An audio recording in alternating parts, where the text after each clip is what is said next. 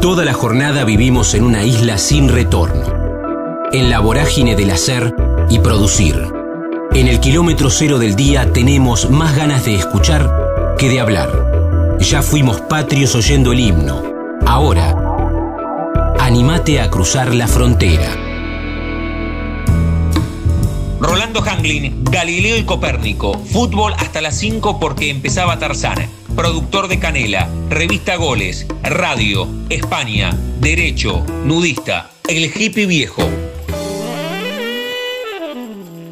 Estamos en la frontera, aquí en el aire de Radio Universidad, en AM 1390, hacia buena parte de la provincia de Buenos Aires, y también estamos hacia todo el mundo a través de Internet en el www.radiouniversidad.unlp.edu.ar, porque sentimos la radio Siempre comienzo de esta manera, pero quiero saludarlo a Rolando Hanglin y decir, cuando uno racionaliza esto, Rolando, que estamos en la semana que la radiofonía argentina cumplió 100 años, esto de hacia todo el mundo, ¿no? Qué formidable, ese es el gran cambio de los últimos años de la radio. ¿Cómo va Rolando Damián en universidad?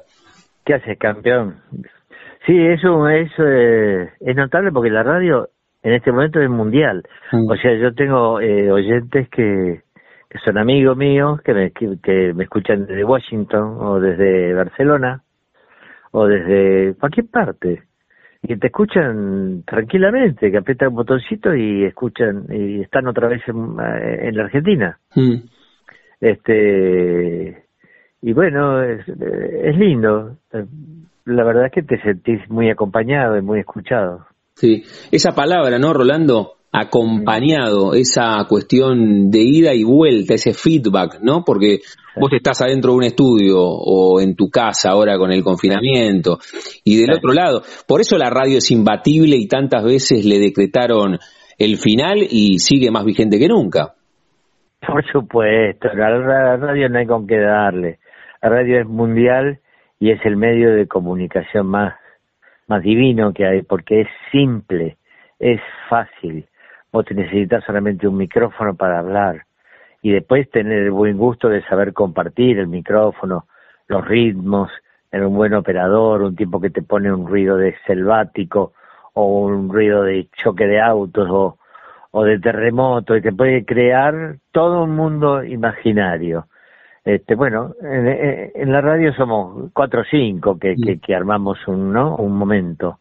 Sí. Eh, no, no más, no más de cuatro o cinco personas y en cambio todos los otros medios de comunicación son más complicados este, y que las mediciones y que el rating, mira, hay un lugar para todos.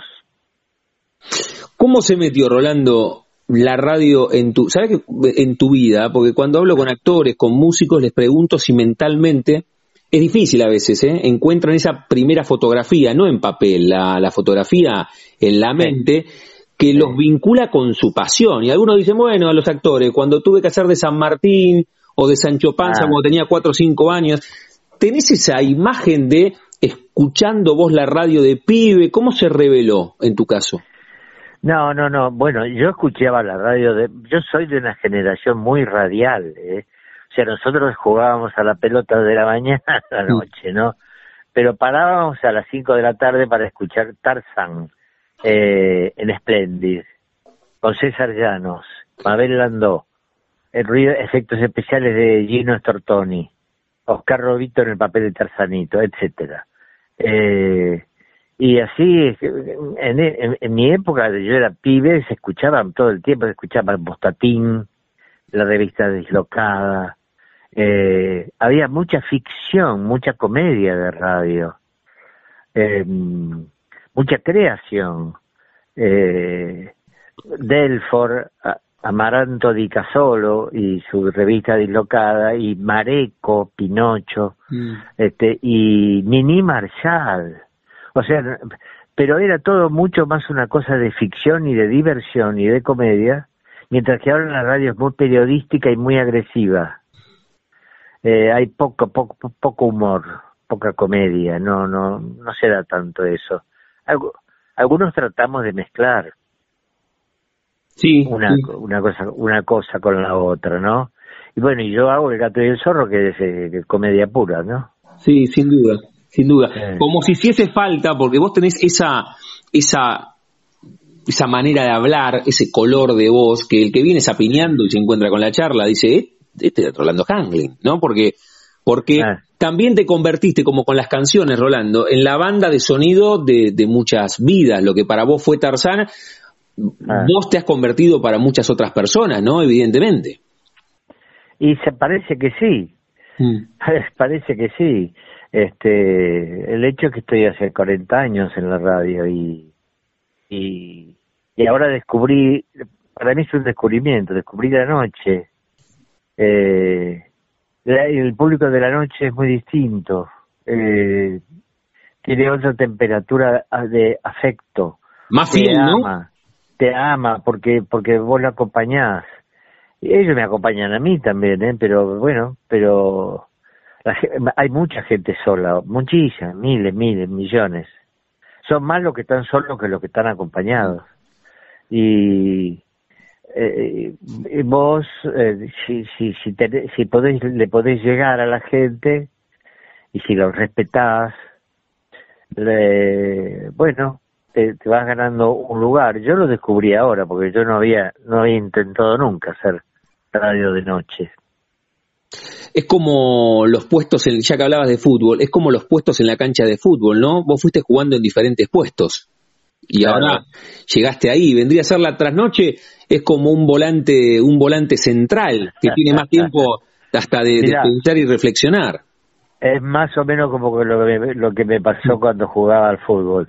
Empecé de número 10, porque la pisaba, la, eh, jugaba.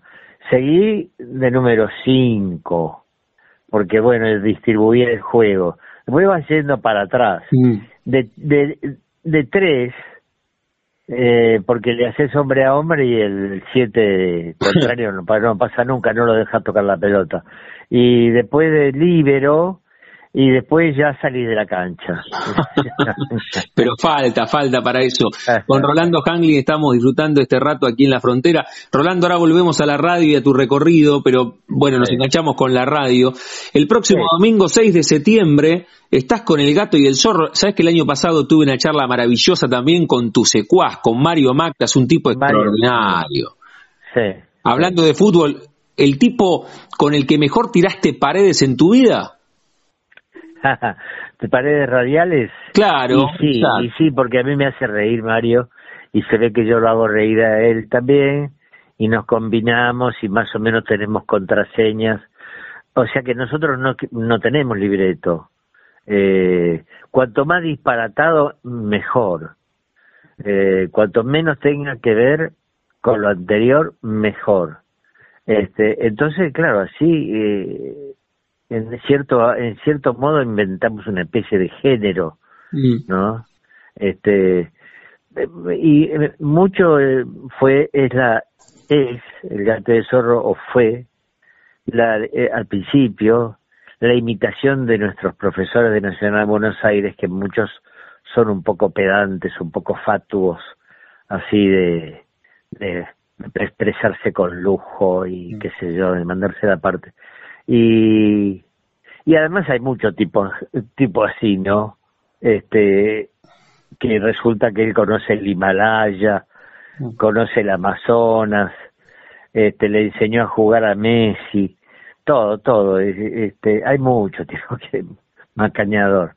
Y este, nos gusta hacer ese, ese, ese disparate de que en realidad eh, nosotros hablamos con los marcianos porque vamos al Uritor, como es todas esas cosas que se puede, se puede decir cualquier cosa. Sabes que el año, el año pasado los vi en el Teatro Metro, ahí justo que está enfrente a la sede de, de gimnasia, un domingo por la tarde, como van a estar el próximo domingo 6 de septiembre a las 5 de la tarde, ¿cómo se llevan? Porque hay, hay mucho de, de complicidad, la radio es, es la voz, cuando están en el teatro es la voz y la mirada. ¿Cómo, cómo te llevas, Rolando, y qué hablas con Mario del streaming? ¿Cómo, cómo te llevas con esto? No, no sé qué diablos es el streaming, eh, ni qué es el, otro, el flush, el shush, ¿cómo se llama? El Zoom. El Zoom. No sé lo que es eso y no me gusta. ¿Y cómo va a ser el 6? No, ahí bueno, ¿es el 6 o el 7? No sé. Domingo 6 tengo yo. Yo tengo domingo Sí, domingo 6. Sí, sí, se ve que sí. Se ve que sí. Este. No, bueno, hacemos. Es, una improvisación pura de una hora y cuarto. De, o sea, nosotros tenemos más o menos un repertorio de, de, de, cosas que, bueno, podemos hablar de la ballena, mm, de si la ballena es un mamífero o no, que nosotros lo negamos enfáticamente, no, no es un mamífero, es un pescado, un pescado grande. Mm.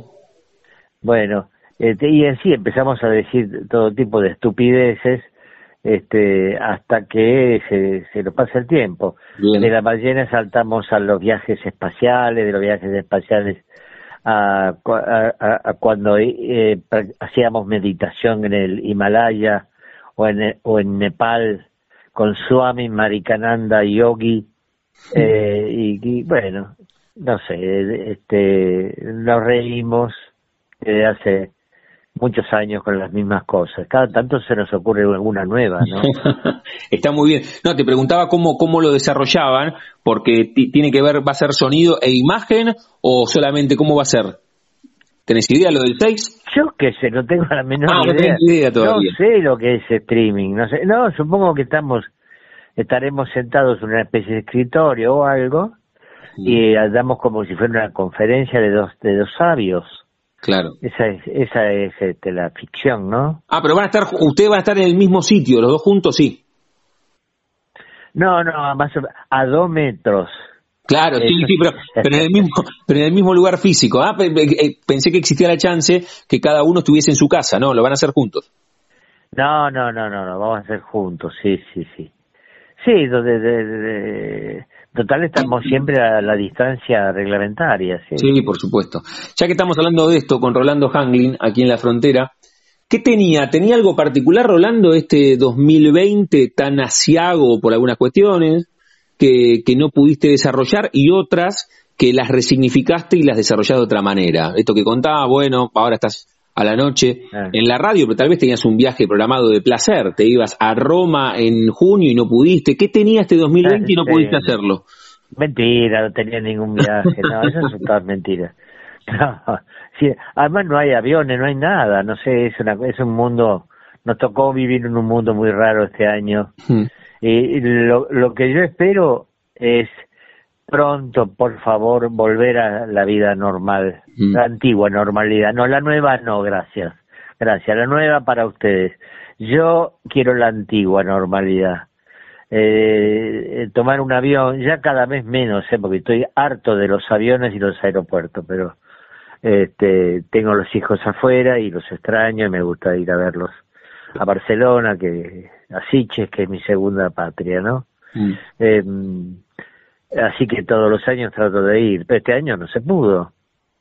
Y, además que, los aeropuertos se han convertido en una cosa horrorosa, enorme, no sabes dónde tenés que ir, no te informan nada, te dicen, no, usted tiene que agarrar por el pasillo X130. X130, ¿y dónde queda eso? Si este es el Z42. No, tiene que agarrar, bueno, no sé, pregunte. A mí es horrible, la verdad, es, este, se ha convertido, era una cosa muy, muy distinguida viajar en avión antes. Ahora es, somos ganado. Sí. Somos, somos las masas que suben vamos arriba, arriba, arriba y ahora abajo, chao, abajo, chao, chao. No, no me gusta, no me gusta, no me gusta como es. Pero pues, para ir a España a ver a mis hijos tengo que tomar un avión, ¿no? Tengo más remedio. Estamos disfrutando la charla con Rolando Hanglin, me quedan un par, agradecerle por este rato porque como le decía en el comienzo, es parte de la banda de sonido de nuestras vidas, encontrarnos con Rolando Hanglin en la radio. Ya que pasamos el chivo del gato y el zorro, Rolando, contamos, te escuchamos todas las noches. ¿De qué hora a qué ah. hora? Que, ah, estamos... No, yo estoy a una hora increíble porque estoy desde las 12 de la noche a las 2 de la mañana. Este, la verdad es que es una experiencia extrasensorial. Sí, y, ahí está, este, estás yendo a la radio o estás yendo de tu casa?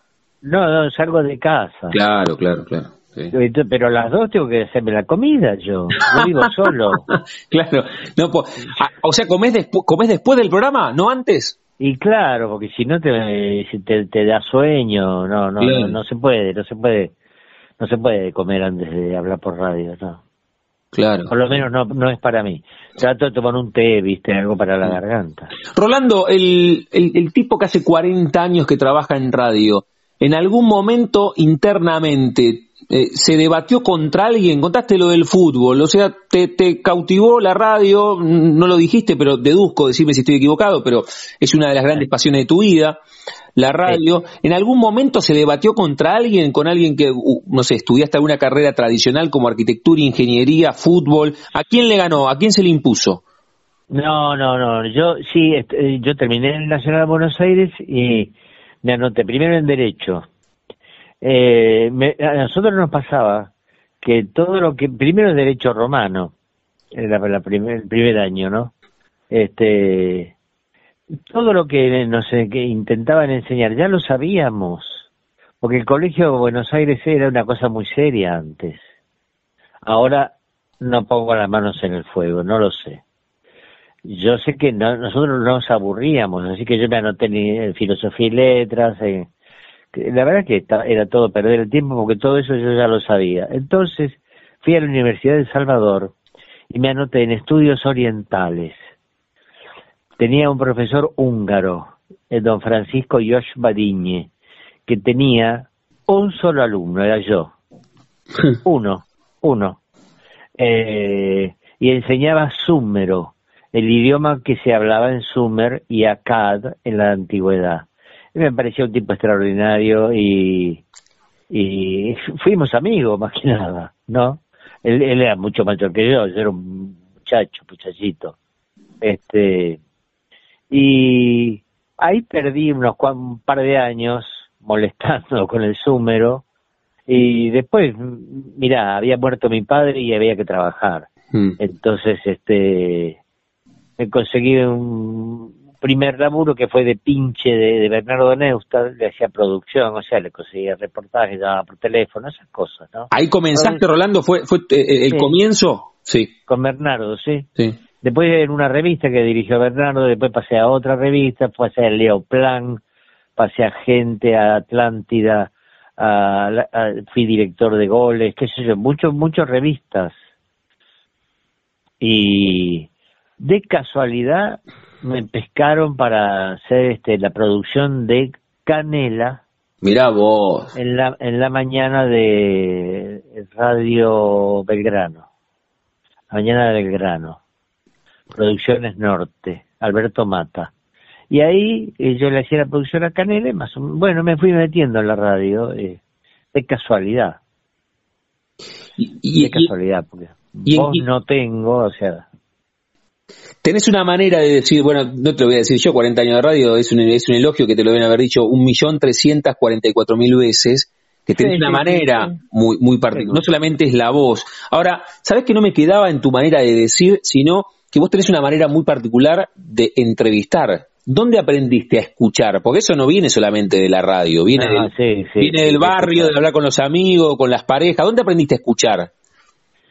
Eh, no, eso me, creo que me lo, me lo fui elaborando solo, pero yo aprendí a hablar de mi mamá, hmm. porque mi mamá era profesora de historia y yo la escuchaba hablar y me encantaba como ella contaba los cuentos. Lo que más nos gustaba a mis hermanas y a mí era, mami, ven y contanos de cuando vos eras chica. Hmm.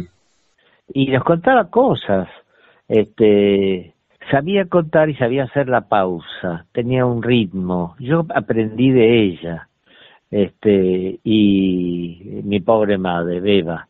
Y después, este, lo apliqué un poco a la radio y a mí me gusta escuchar porque me gusta cómo habla la gente, no tener que hablar yo. la gente común, sí, común, no los famosos en un medio que está más acostumbrado, el medio, no hablo de la radio en general, Rolando, ¿no? Ni siquiera el medio, te digo, en la vida a la gente le gusta más hablar que escuchar, ¿no? Sí, tal cual. hay, hay, hay personas que son máquinas de hablar, no hacen una pausa nunca, no, no, no, no, no. Así que, bueno, pero en ese caso tenés que dejarlo que hablen, está bien. Y en un momento dado que se descuide y haga una pausa y, bueno, muchas gracias, muchas gracias, buenas noches. Contaste, recién de tu vieja beba, profe de historia, con Rolando Hanglin estamos hablando, disfrutando en la semana del centenario del siglo de la radiofonía argentina, el próximo domingo 6 de septiembre, El Gato y el Zorro a las 5 de la tarde, con Mario Mactas, ustedes se meten ahí y buscan cómo sacar las entradas eh, para ver... Estamos en, este, en plateanet.com. Muy bien. Eh, eh, es, no, Sé lo, no, no sé lo que es, eh pero, pero, la gente va a saber meterse y se van a llevar una gran sorpresa porque muchos se van a meter y van a disfrutar ese domingo a la tarde, a la hora, a la hora complicada, ¿no? El domingo a la tardecita. a las 5 de la tarde, no, es lindo. Sí. Lindo.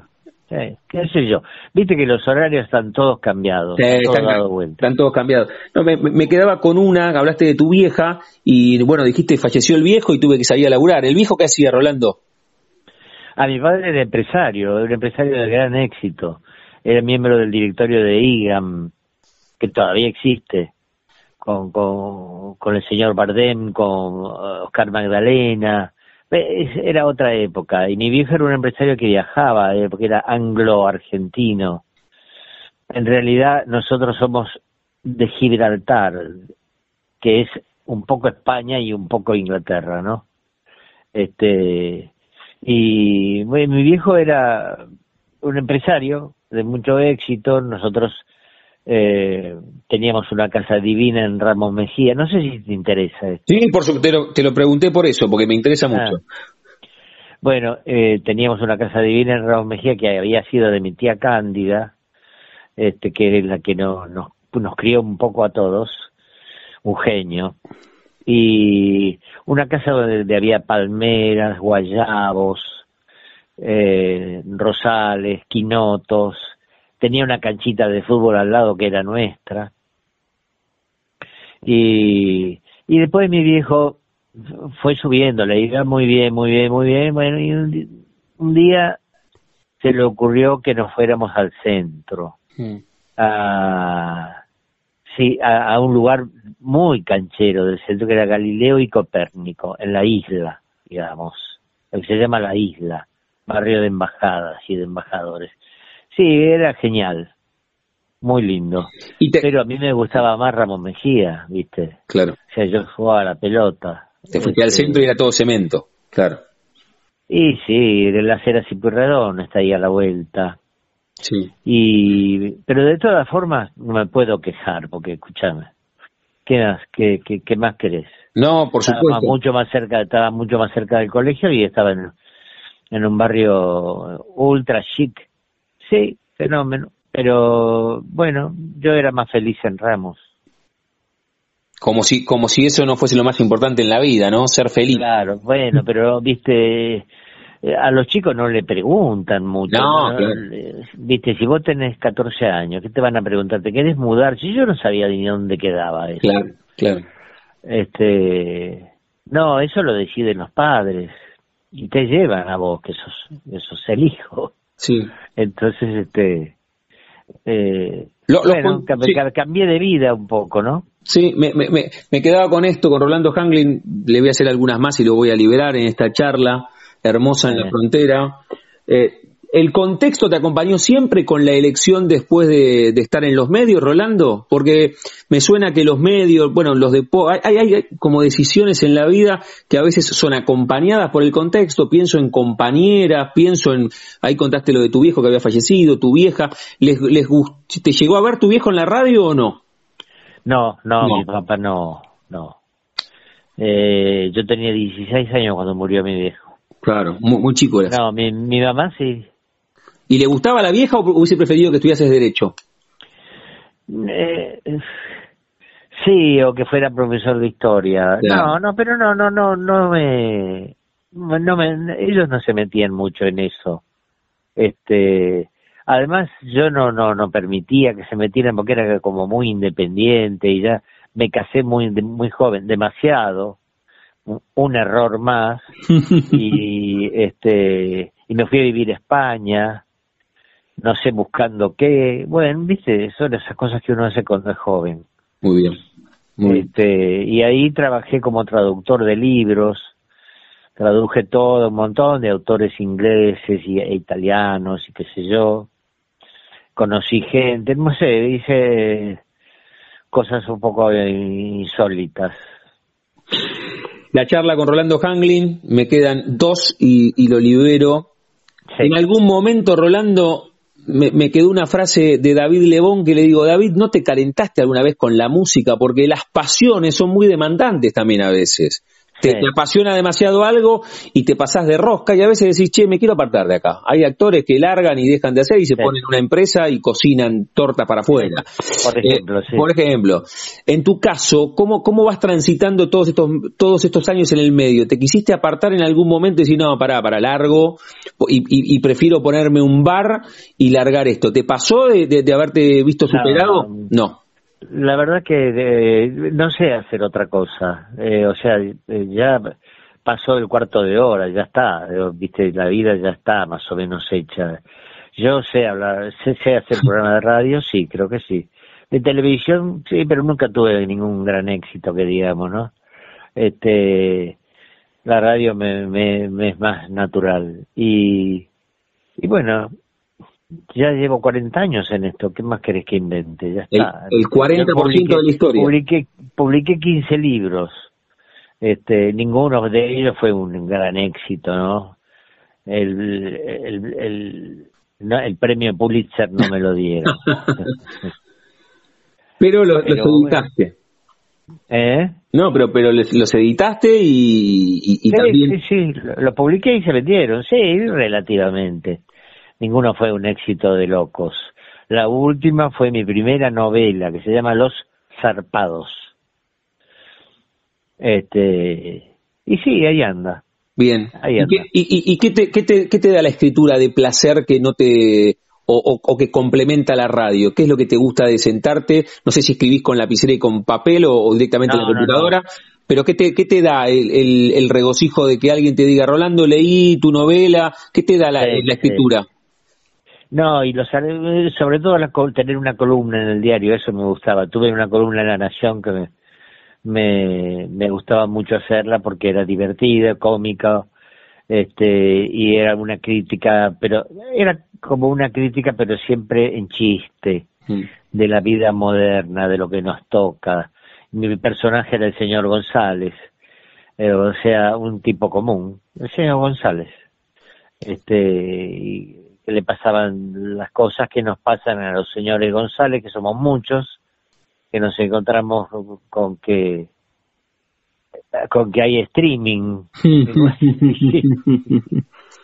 y sí, eh, esta, esta nueva, como dijiste, no, eh, esta nueva realidad, aunque echemos de menos y añoremos la antigua realidad.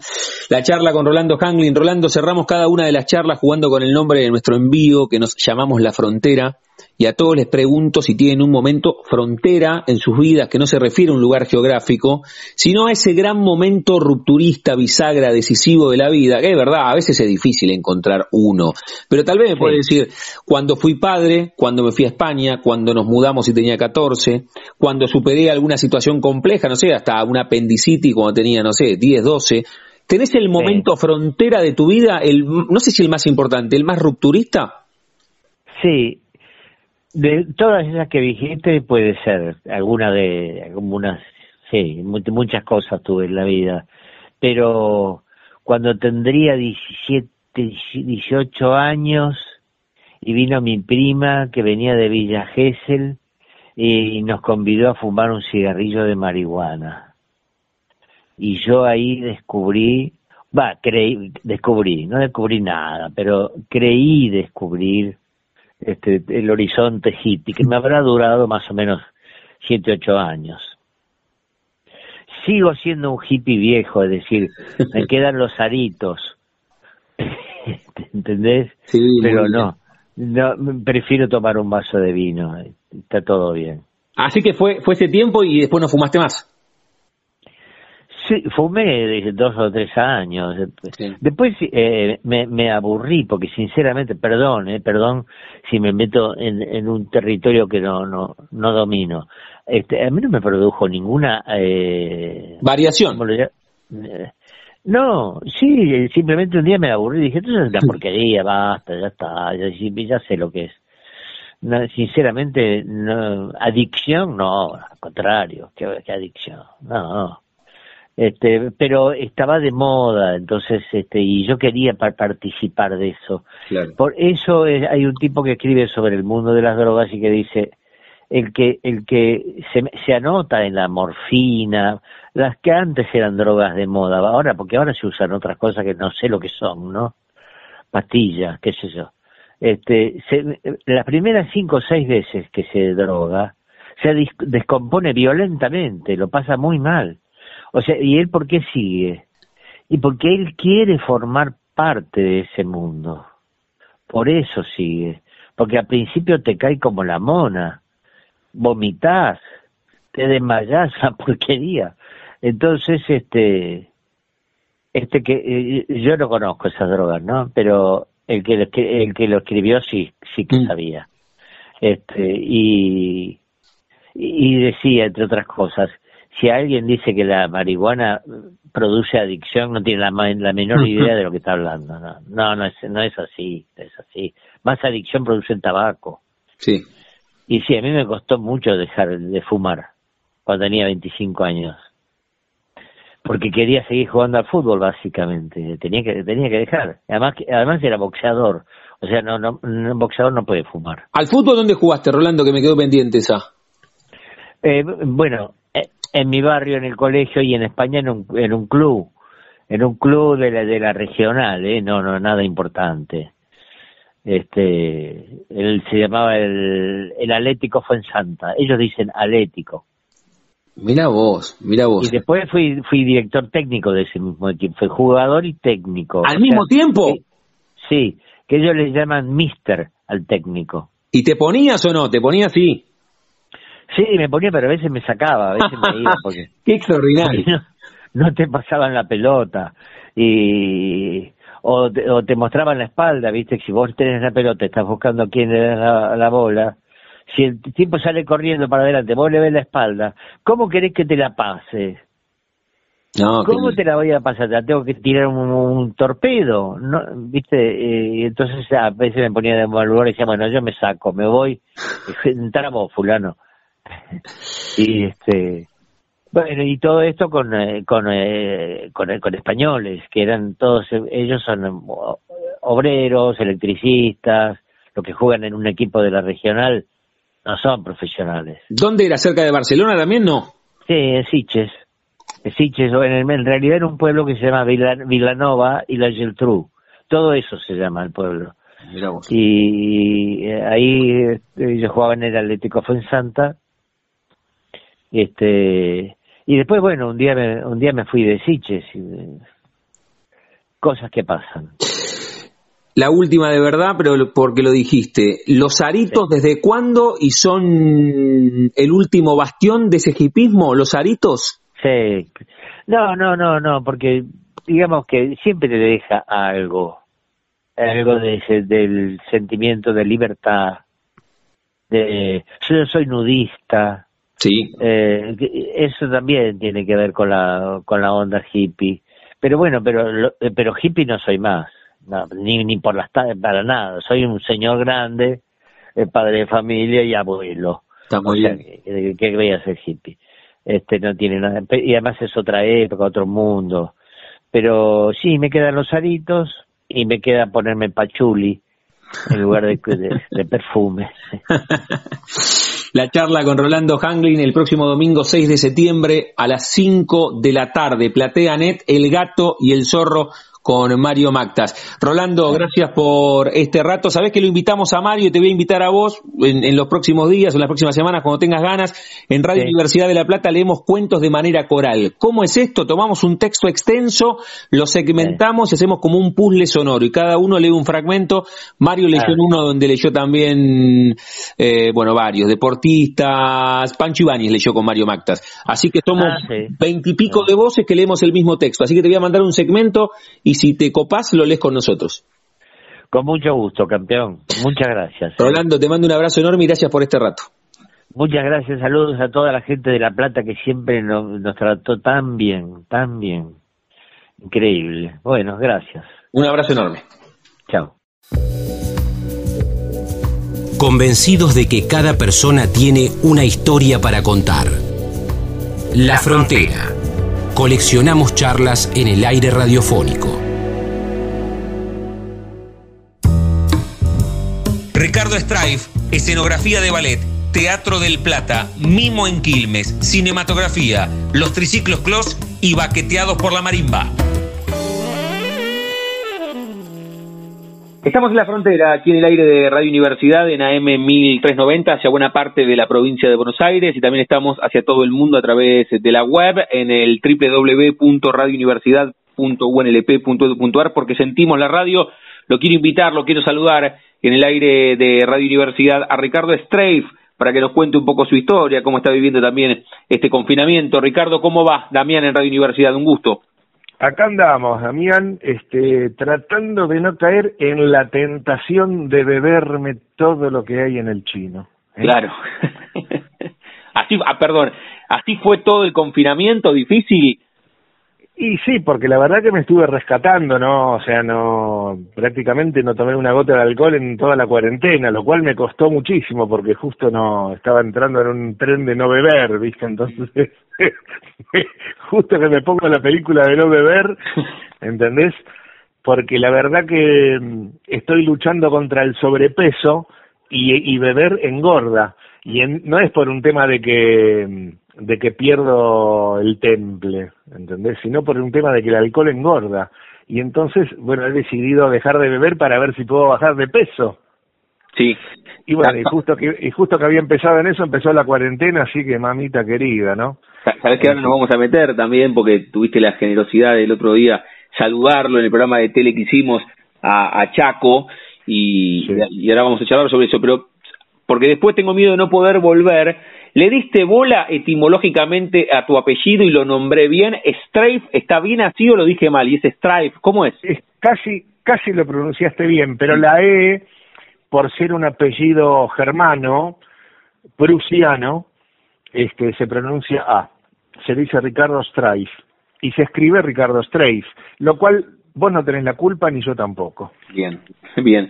Y, y te, te, a ver, algo me respondiste recién. Sabes que a veces hablo con algunas personas y tienen un apellido con, con una historia particular o con una pronunciación diferente, a un Zárate o Gómez. Eh, sí, y bueno, este apellido tiene una historia particularísima. Bueno, por eso algunos no tienen ni idea, no le dieron bola. Vos sí. No, yo soy un estudioso. Ah, yo tengo el árbol genealógico que estuve 14 años tratando de averiguar de dónde venía mi apellido, qué quería decir, y al final tuve más culo que cabeza y enganché, porque, pero te digo, después de 14 años, enganché un tipo que tenía un árbol genealógico en el cual participaban indirectamente mis bisabuelos.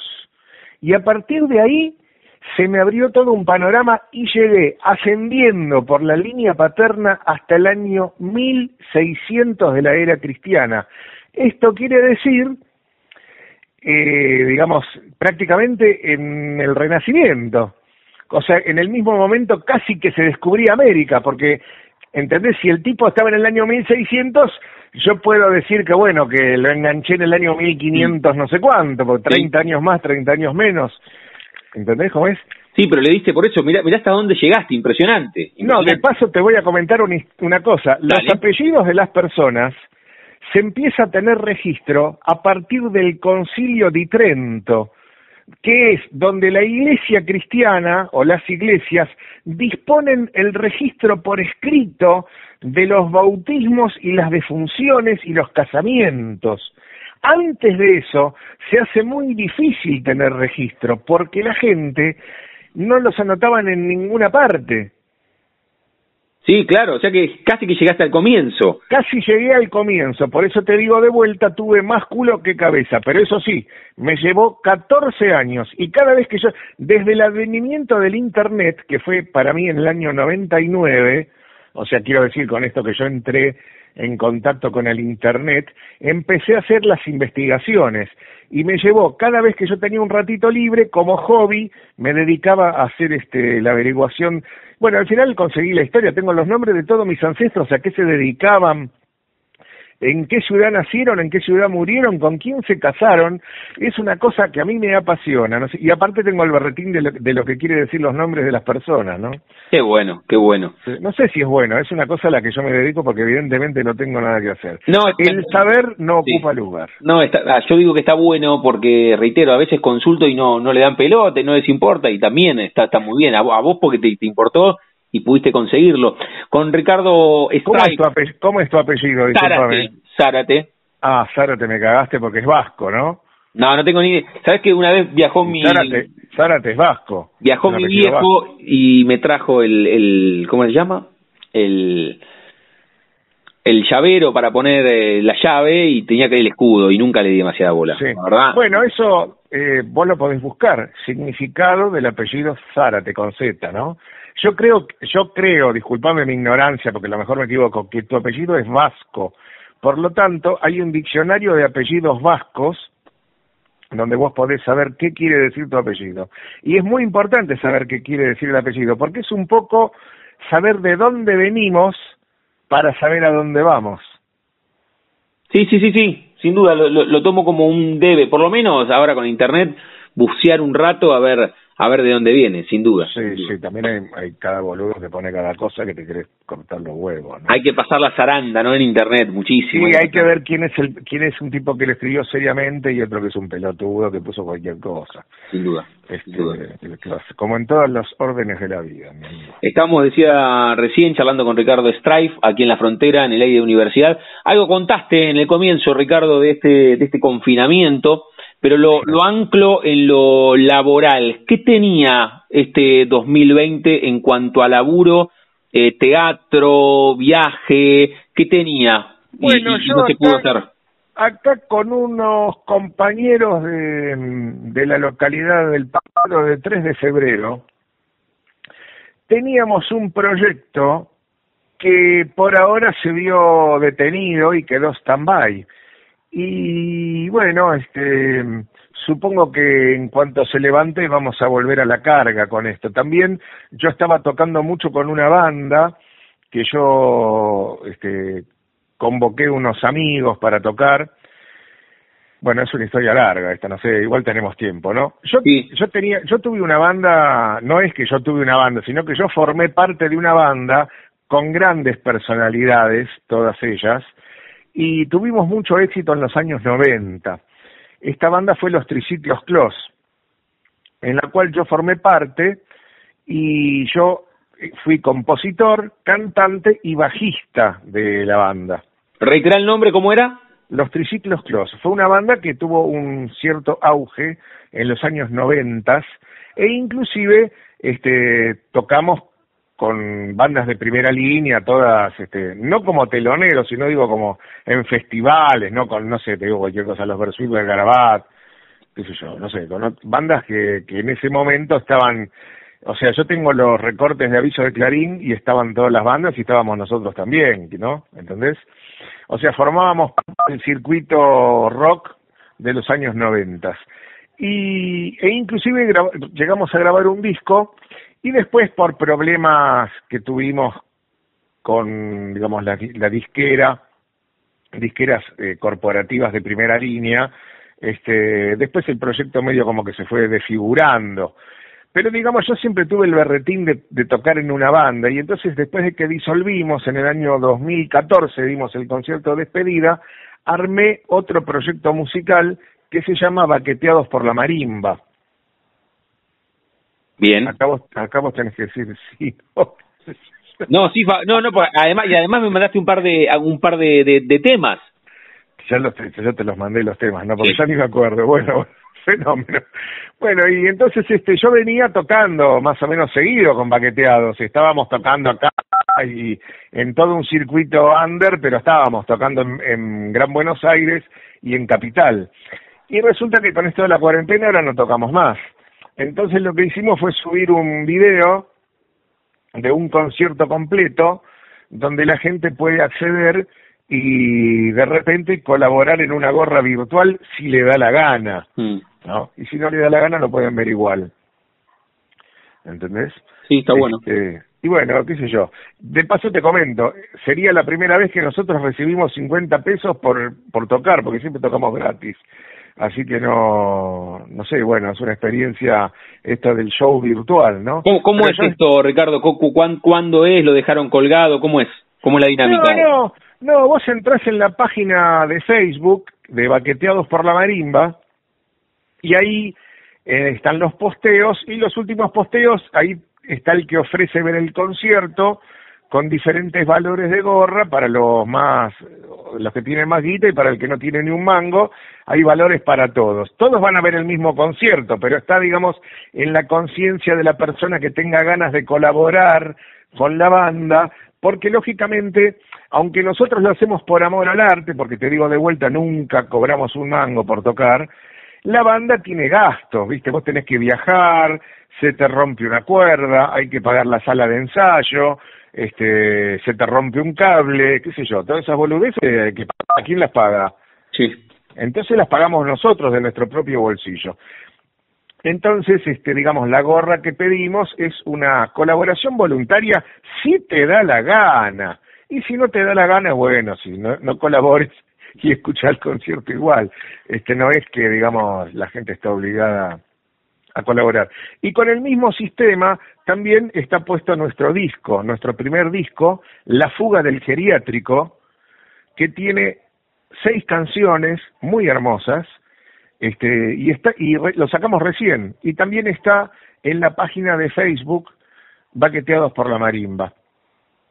Muy bien, así como completo, o sea, con todas las palabras completas, en ningún momento hay una X, o sea, baqueteados por la marimba completo. Ahí, ahí vos, escribís baqueteados por la marimba y somos los únicos. También lo podés encontrar en YouTube, lo podés encontrar en Twitter, lo podés encontrar en las redes. Va, vos pones baqueteados por la marimba, por ahora no hay ninguna otra banda que se llame así, no sé. Es más, si hay alguien que se llame así, avísame que yo lo voy a buscar. Está muy bien, está muy bien.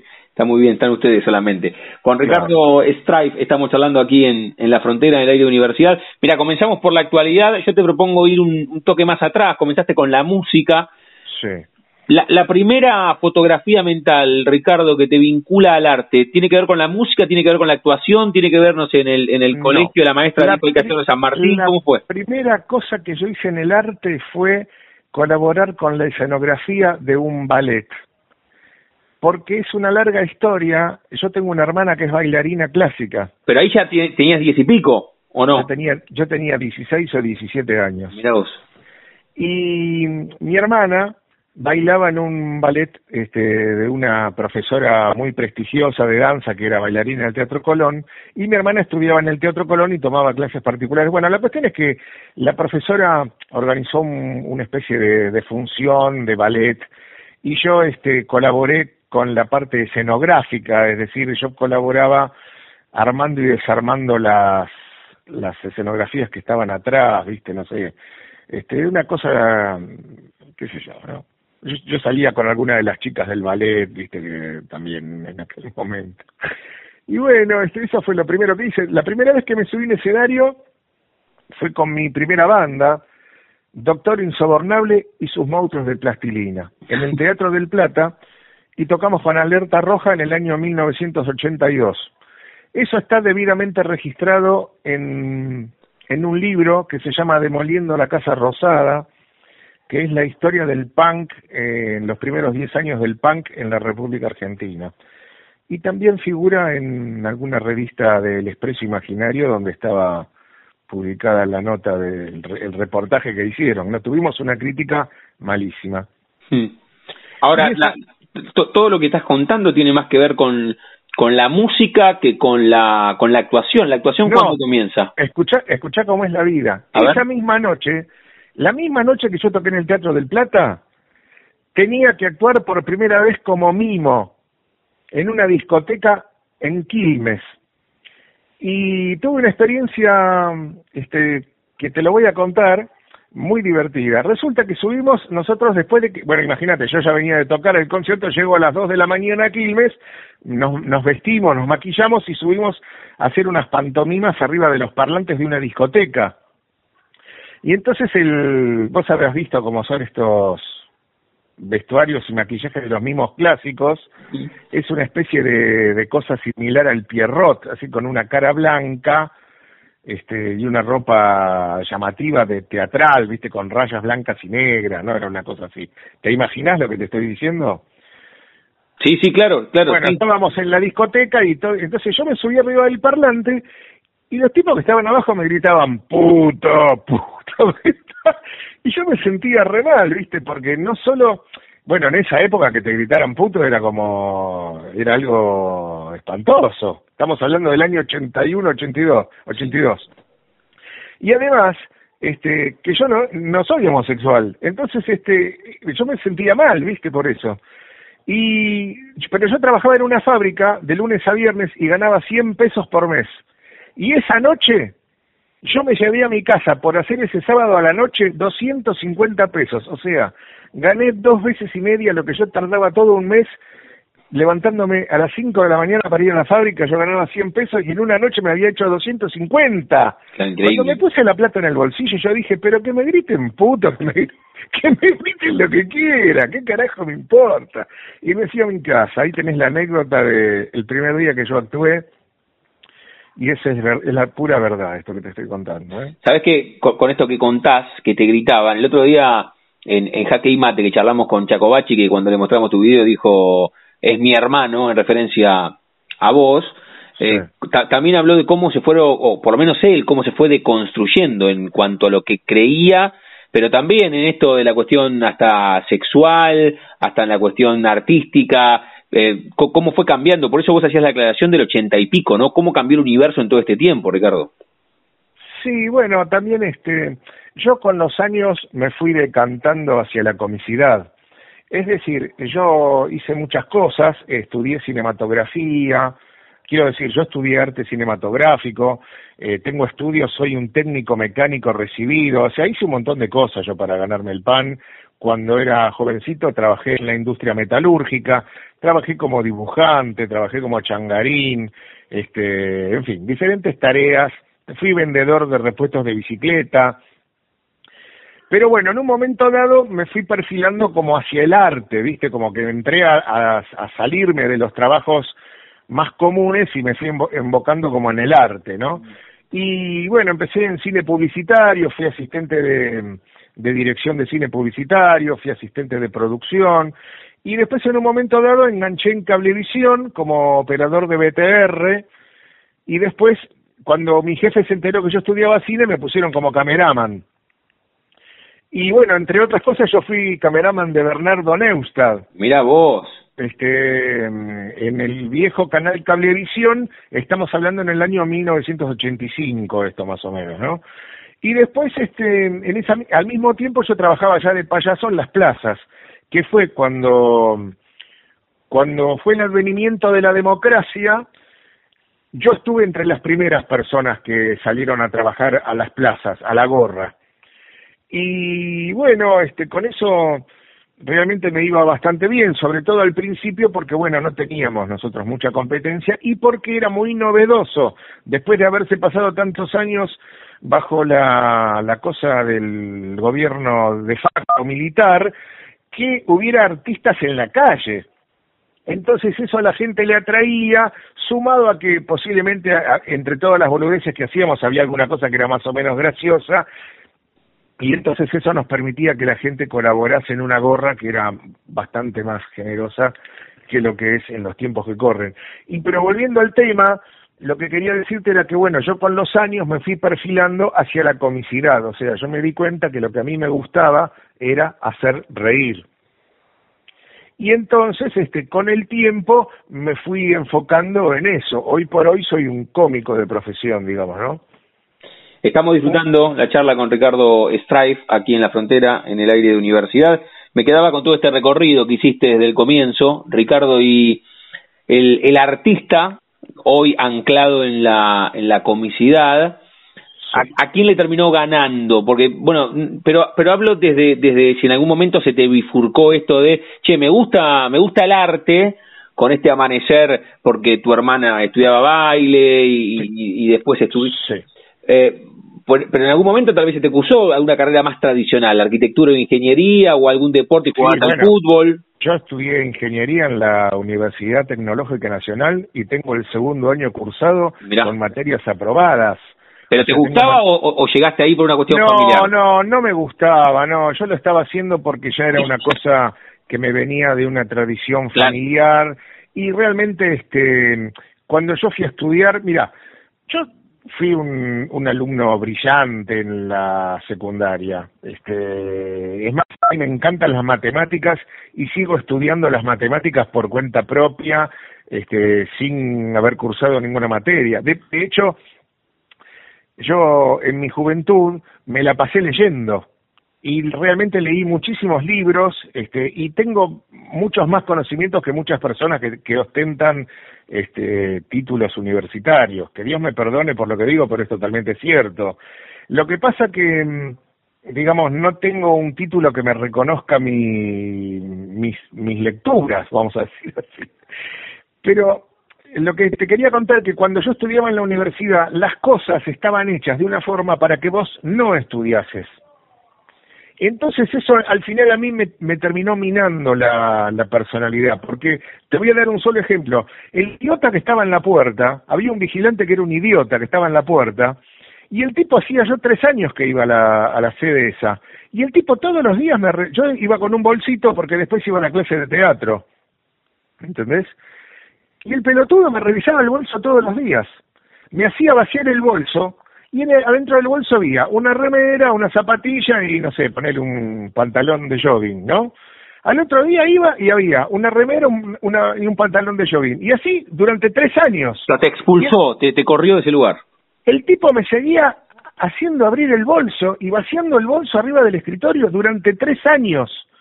¿Vos entendés lo que yo te digo? Entonces, eso fue una de las cosas Mira, te lo estoy contando, o sea, ya pasaron, esto fue hace, que te estoy contando fue hace, no sé, 20 años, 40 años fue esto que te estoy contando. Pero, pero era durante la dictadura cívico-militar esto. Sí, sí, durante la dictadura, sí, lógico, durante la dictadura.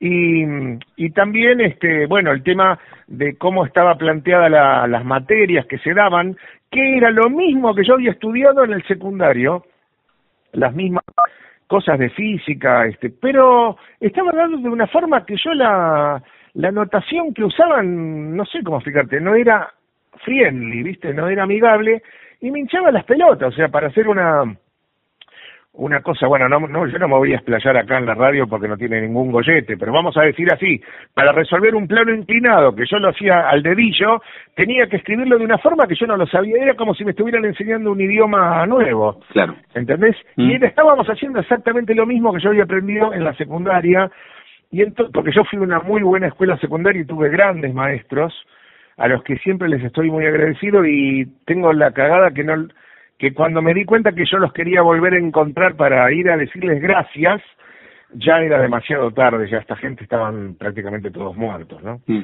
Este, bueno, en fin, no sé a dónde estábamos. No, no, no, pero te, te, preguntaba el arte a quién le había ganado y contaste que habías estudiado ingeniería, está, está, está muy bien. Claro, el arte le había ganado a mi carrera como ingeniero, si bien es cierto que yo soy técnico mecánico recibido y además soy perito en estudios del trabajo, y tengo un diploma.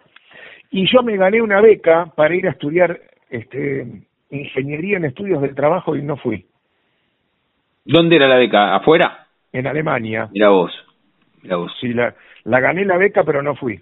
Este... Bueno, te quedaste por el arte un poco y, y, tiene que ver con, no, eso. Me quedé, no, me quedé porque mm, no sé por qué me quedé, porque me hinchaba las pelotas de solo pensar que me iba a tener, me iban a tener ocho horas por día hablándome en alemán, explicándome todas unas fórmulas, viste que ya yo había hecho el, ese curso de, de, para el, eran diferentes niveles y el perito había llegado a perito haciendo un curso de cuatro meses durante ocho horas por día y ya me había cansado. Entonces yo me imaginaba estar un año aprendiendo alemán y después cuatro años más para recibirme de ingeniero y yo dije, no, ni, ni en pedo, esto me voy a era, era mucho, era mucho. Era demasiado hincha pelota. La charla con Ricardo Strife aquí en la frontera, en el aire de universidad. Eh, Ricardo, contaste recién cómo fue el amanecer, eh, plaza, gorra, eh, camarógrafo de Neustadt en la década del 80. ¿Cómo vos te subís o cómo, cómo vos aparecés delante de, si querés, el primer laburo en teatro y también haciéndose un recorrido de, también tus espacios en la tele. Bueno, te voy a contar cómo aparecí en la tele, si te parece. Dale. Nosotros teníamos la banda Los Triciclos Clos. En el año 91 nos ganábamos la vida en Parque Centenario con unos compañeros del teatro. De, nosotros teníamos un grupo en el, en el año 89 que se llamaba el Frecopo, Frente Cómico Popular, que era una idea de Norman Brisky, y que la, nosotros llevábamos a cabo este espectáculo de características experimentales con gente de la talla de Daniel Araos, Carlos Sturce, Aranowski, el Negro Coy, que eran eh, nos conocimos todos ahí, éramos compañeros todos ahí en el Frecopo. El Frecopo era un espectáculo que vos nunca sabías cómo empezaba ni cómo iba a terminar. O sea, para que vos te des una idea, que hasta una hora antes de que empezara el show nadie sabía qué era lo que íbamos a hacer. ¿Entendés cómo era? Sí, perfecto, sí, sí, sí, era, era, una... locura. Y aparte, eh, lo único que ataba todas las situaciones era un papelito que estaba pegado a la pared con una chinche que decía el orden en el que iba apareciendo cada uno. O sea, era una cosa que era una locura. Pero yo por suerte pude participar de estos procesos creativos que después me sirvieron para toda la vida. Y cada día el cada jueves el Frecopo era diferente, dábamos un espectáculo diferente porque nunca había forma de atarlo todo lo que hacíamos, ¿viste? Y, ahí teníamos un espacio para experimentar, o sea, era una cosa, bueno, no, te voy a contar porque realmente hacíamos cosas que realmente eran asquerosas, ¿no? Este, pero bueno, desde ahí, digamos, el, en el Frecopo había uno de los números que lo empezamos a hacer, que era que salíamos en bolas cantando y con una campera de cuero y borceguíes, pero en bolas, ¿entendés cómo era? Con una guitarra, y entonces era un poco como que la guitarra tapaba la, la desnudez. Sí, sí. Pero no era que nos tapaba, porque también se nos veía todo, o sea, este, bueno, y cantábamos un rock and roll, qué sé yo, ¿viste? Era medio como un punk teatralizado. Y, y bueno, eso fue lo que después de, cuando Norman de alguna manera nos dio el olivo del Teatro Calibán, se disuelve el Frecopo y nosotros formamos los Triciclos Clos, que fue esta banda que te digo que tuvo un auge en los años noventas, y con los Triciclos Clos empezamos a hacer una campaña de prensa y en una de las vueltas caímos en un programa de televisión que se llamaba La TV Ataca, mm. que lo producía Claudio Villarruel. Y entonces, este, él nos pide si nosotros podíamos entrar y terminar una entrevista que le estaban haciendo a Blanca Curi, mm. Pergolini le estaba haciendo una entrevista a Blanca Curi, y nosotros entramos y entre los tres la levantamos el sillón a la, a la señora y la sacamos de, de escena. Y entonces, como lo hicimos de una forma graciosa, se ve que era gracioso, eh, Claudio Villarruel nos propone si nosotros teníamos ganas de hacer una prueba para un programa que él tenía que hacer y empezaba como si te dijera pasado mañana. Como si vos hoy me dijeras, mira, hoy hoy el lunes, el miércoles tengo que empezar un programa y se ve que el tipo no tenía la más puta idea de lo que tenía que hacer, no sé. Y entonces nos dieron una cámara para hacer la prueba y salimos a la calle a joder ahí, qué sé yo. Bueno, y fuimos a un lugar y había un agujero de unos obreros que estaban rompiendo la calle y empezamos a hacer una, una especie de improvisación sobre que ahí había caído un meteorito, y que era una pelotudez, pero que no, sin parangón, ¿no? Era una boludez total, ¿viste? Y bueno, y ahí quedamos y esas fueron nuestras primeras cosas en televisión. Y trabajábamos en el programa Crema Americana, que empezó ese, en el año 1991, en una especie de magazine, donde nosotros hacíamos participaciones humorísticas Y el programa lo conducía Ari Paluch, estaba Juan Castro, Pato Galván y nosotros. Bien 90 lo que estás contando. Sí, esto es del año 91, 92. El, el programa duró un año. Eh, duró todo el año 92. O sea, comienzo en la TV Ataca, después Crema Americana. Sí, pero la TV Ataca eh, fuimos a hacer solo un... Sí, esa, esa, esa prueba sacando el sillón, pero estuviste ahí. Sí, sí, estábamos, eh, fuimos a tocar con los triciclos Close a la TV Ataca, pero nos pidieron si jodíamos ahí, ¿entendés? Porque al otro día tocábamos en cemento y habíamos conseguido para que nos hagan una nota en la TV Ataca publicitando la fecha que tocábamos en cemento, algo, algo así fue, ya ni me acuerdo, hace tanto tiempo ya. Claro. ¿Y, y, y cómo sigue después? Si querés con, eh, dos, o, dos o tres momentos cumbres más en la, en la TV, en la tele. ¿Qué más? Bueno, este, mira, yo en la tele, eh, digamos, siempre participé en diferentes momentos, haciendo bolos en, en, las cosas más estúpidas que te puedas imaginar, de telenovelas, boludeces, siempre algún bolo o alguna cosa cada tanto pegábamos. Mm. Fuimos a parar a, a un programa que se llamaba Batido, donde nos, nos tocó un productor que era un hijo de remil puta que, que me quedó debiendo plata, un tal Balsalobre, este, que si lo agarro lo voy a reventar a ese guacho. Y, y este, bueno. ¿No lo viste más hoy con, con el tema de la No, no lo vi más, mejor que no lo vea porque realmente no, no le va a gustar, lo que le voy a decir no le va a gustar. Y, bueno, y, este, Mira, después en el año 97 fui a parar afortunadamente a, a, hacer un bolo, como siempre, y quedé y también quedé en el programa porque le, le, gustó mi actuación al productor y me pidió si yo no quería participar eh, de, digamos quedándome en el programa en Teis Sport en un programa que se llamaba Club Social y Deportivo. Sí claro con Mex.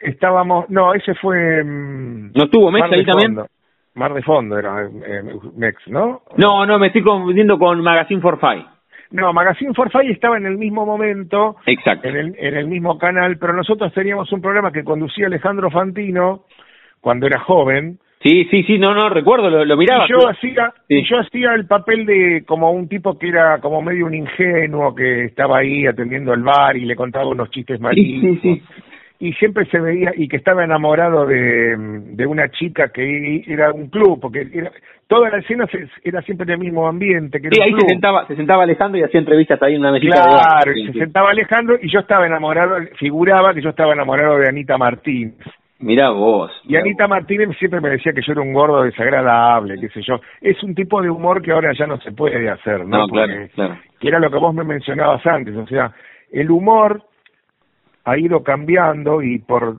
ciertas nuevas normas de convivencia no se puede más en las redes hacer eh, tipo de humor de chistes que implican este discriminaciones. Claro. Entonces no se pueden hacer más los chistes que se hacían antes. ¿Entendés? No se pueden hacer chistes de gordo, no se pueden hacer chistes de maricas, no se pueden, o sea, hay un montón de chistes que no se pueden hacer. Este, así que el humor ha ido virando hacia otra cosa, ¿no? Sí, y ahora viniendo, antes de hacerte la, la, última que tiene que ver con nuestro programa y que elijas una de esas dos canciones que me mandaste.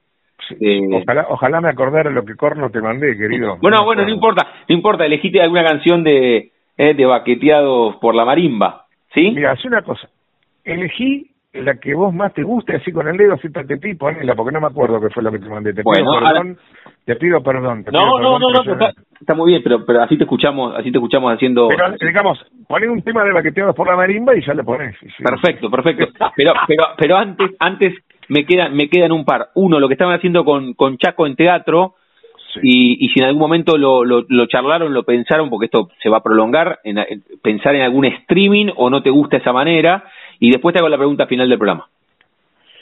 No, no, este, el streaming está y nosotros este, lo activamos el streaming casualmente el mes pasado, eh, en junio se hizo un streaming y no tuvo un gran éxito el streaming este digamos si bien el espectáculo era un lindo espectáculo evidentemente nuestra difusión no no estuvo a la altura de las expectativas, o yo no sé bien cómo es el tema, ¿no? También hay que tener en cuenta esto, mira, el tema de pasar espectáculos por streaming sí. es una cosa novedosa. Y yo, que, que soy un tipo que estoy involucrado con la computación, porque yo trabajé en empresas extranjeras muy importantes y con temas de cuando fue el auge de la telefonía celular y qué sé yo, yo fui gerente de implementaciones técnicas de toda la parte de contenidos de, Discovery eh, en el año 2005, 2006, 2007, o sea, yo estoy, y a mí me costó hacer toda la movida de, de organizar el streaming y todo eso, ¿entendés? De hacer la producción, porque son cosas nuevas, ¿viste? Sí, sí, sí, por supuesto por supuesto. Bueno, está, muy bien, o sea, quedará para cuando para cuando el año que viene puedan volver a, reestrenar, ¿no? Yo, yo no sé si lo vamos a reestrenar, no, no, no tengo ni idea. Hicimos un espectáculo que lo hicimos en el 2015 y después fuimos embajadores de nuestro propio país en Brasil en un festival de clowns que hubo, que si no me equivoco fue en 2016, y ahí también hicimos unas funciones en un festival hermoso que lo hicieron en la ciudad de Brasilia, nos atendieron como si fuéramos los, los duques de Windsor y realmente este, ellos se, se rompieron todos para que nosotros lo pasásemos lo mejor posible y bueno, por supuesto nosotros fuimos y vimos el show, ¿no? qué sé yo, nos aplaudieron mucho en Brasil, este, estuvo muy bueno.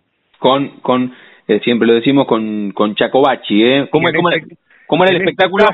Sí. En este caso me estoy refiriendo porque vos me preguntás al show eh, que estábamos haciendo con Chacobachi, que lo estrenamos en Buenos Aires en el 2015.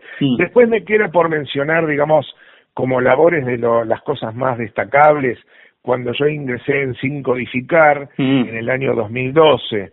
Este, e, ellos me llamaron en el 2010, hice unos bolos, pero después hubo un, un problema con el que el productor en ese momento, ¿viste? Y como no como los bonos no se depositaban y el productor general me dijo, "Mirá, Ricardo, yo no quiero tener un problema con vos porque yo te aprecio", me dijo él.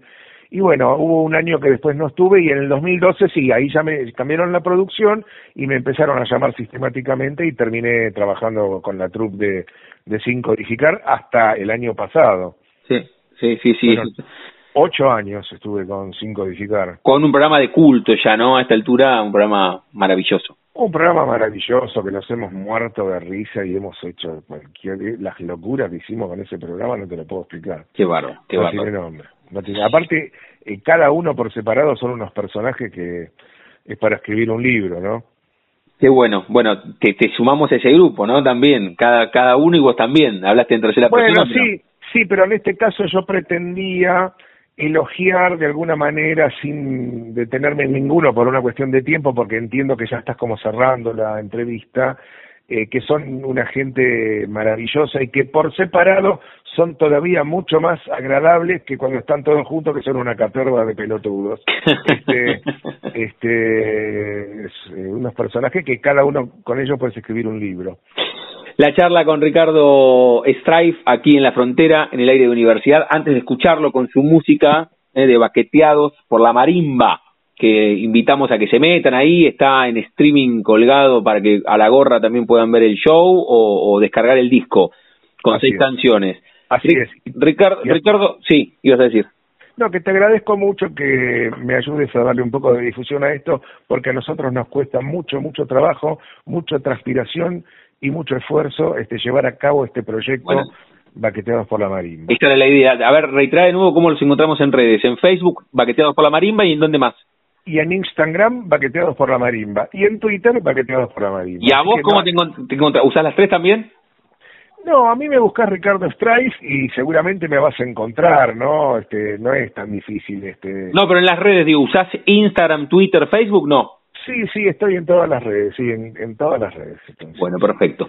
Ricardo. Tengo un perfil bastante bajo igual, ¿eh? te digo, no es que, no sé cómo explicarte, yo no, no, soy bastante humilde en mis apreciaciones, viste, de lo, de lo que yo mismo hago, no porque no me crea que lo hago bien o que, o sea, a mí soy un actor de años y yo me voy a un escenario frente a una cámara o frente a un micrófono, la verdad te digo, a mí no se me mueve un pelo. O sea, no se me mueve un pelo, ¿viste? porque estoy acostumbrado desde niño, digamos, vamos a decir así. Claro. Pero después eso no me da el pie a creerme que yo soy mejor que otra persona, ¿viste? Está muy bien, está muy bien. Te decía, Ricardo, que, que, cerramos cada una de las charlas jugando con el nombre de nuestro ciclo y a todos les pregunto si tienen un momento frontera en sus vidas, que no, que no, que no se refiere a un, a un lugar geográfico, sino un momento rupturista, bisagra, decisivo, que puede ser personal o puede ser profesional, no sé, alguna algunas presentaciones, nombraste Cemento, esa plaza con el advenimiento de la democracia, o capaz que me decís, tuve apendicitis a los 15 y haberlo superado fue un momento cumbre, o haber... No, eh, momento cumbre fue haber tocado con Jorge Pincheski, eso fue un momento cumbre, eso sí fue un momento cumbre, ¿entendés? Haber tocado con Jorge Pincheski en el subsuelo de la calle Bartolomé Mitre, eso sí fue un momento cumbre, para mí, va, qué sé yo. Lo, marcas como el, el momento o uno de los momentos de tu vida. Fue un momento, o sea, un momento que yo lo recuerdo con mucho cariño, ¿no? Este, porque yo a Jorge lo admiraba y lo apreciaba y un día yo estaba tocando con él en el escenario y se dio vuelta y me dijo, y toca, tocame. Qué fenómeno. Qué sé yo, Qué las cosas, ¿qué vas a hacer? Ricardo, agradecerte de verdad por, por este rato, por dejarnos conocerte y ahora cuando te, te despidamos y te digamos Ricardo Stripe con nosotros, te escucharemos ¿eh? con Vaqueados por la Marimba y además eh, invitamos a que todos se metan ahí en Facebook y puedan ver el espectáculo por streaming, a la gorra, una colaboración para que puedan seguir laburando, que en este momento los artistas tienen, tienen esta situación tan compleja, van a ser los últimos en volver a subirse en escenario, así que si se puede colaborar es un golazo para escuchar la música y ver el arte que, que desarrollan. Ricardo, gracias de verdad por este rato. ¿eh? Gracias a vos, Damián, y a la gente que nos está escuchando, les pido por favor que se cuiden, que no salgan, que traten de quedarse en casa y que se cuiden. Vamos todavía y nos vemos cuando termine todo este moco, ¿eh? Adelante, chicos. Un abrazo enorme y gracias por este rato. Chao, un abrazo.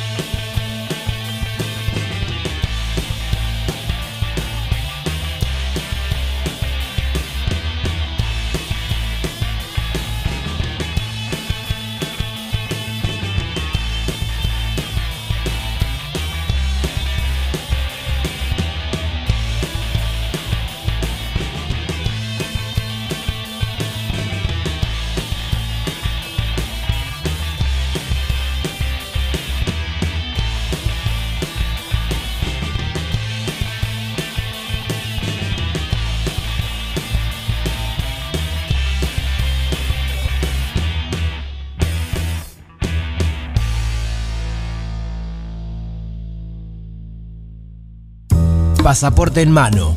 Noctámbulos con la radio abajo de la almohada. Equilibristas entre el ayer y la ilusión de mañana. Somos La Frontera.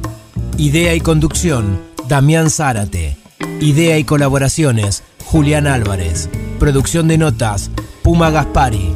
Edición y postproducción, Juan de Vega. Idea sonora, voz y edición, Diego Carrera. Voz artística, Pablo Dupuy.